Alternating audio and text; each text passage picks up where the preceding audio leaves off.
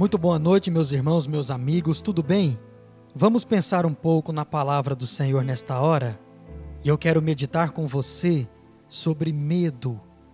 Para isso, abra e marque na sua Bíblia, no livro de Salmo, número 56, apenas o verso 3. E diz assim a palavra de Deus: Quando eu ficar com medo, hei de confiar em ti. Do que você tem mais medo? Não adianta, o medo faz parte da gente. O medo é um estado em que ficamos quando estamos diante de algo inseguro, algo que nos causa perigo. E esse estado é evidente através da ansiedade e do desespero. Temos medo de muitas coisas: medo de pessoas maldosas, medo de doenças, medo da morte, medo de ficar sozinho, medo de alguns animais e até medo do escuro. Pessoas reagem de diferentes maneiras diante do medo.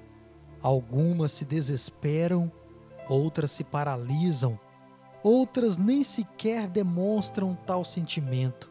Todavia, isso não significa que elas não estejam sentindo. O medo é algo curioso. Ele nos faz tomar cuidado e sermos mais zelosos com nossa vida. Quando vemos sequer a possibilidade do perigo, o medo faz com que nossos sentidos se ativem e nos deixem mais alertas. A grande questão é: para quem você se recorre quando está com medo? O salmista nos ensina a correr para Deus quando esse sentimento nos sobrevier. Nos mostra que não precisamos entrar em desespero, pois Ele é nosso refúgio, nossa fortaleza. Ele é o nosso socorro que está sempre presente. Seja em qualquer lugar ou diante de qualquer situação que te ponha medo, você sempre pode contar com o Senhor, pois Ele sempre sabe como nos confortar e nos fortalecer para que superemos o medo ou então para que passemos por aquilo que é produto da nossa angústia. Muitas pessoas tentam esconder de outras pessoas os seus medos, ou por quererem se mostrar fortes demais ou até mesmo por medo de serem subjugadas. Outras tentam esconder até de Deus, mas isso não adianta, pois Deus conhece você e sabe de tudo aquilo que te atemoriza.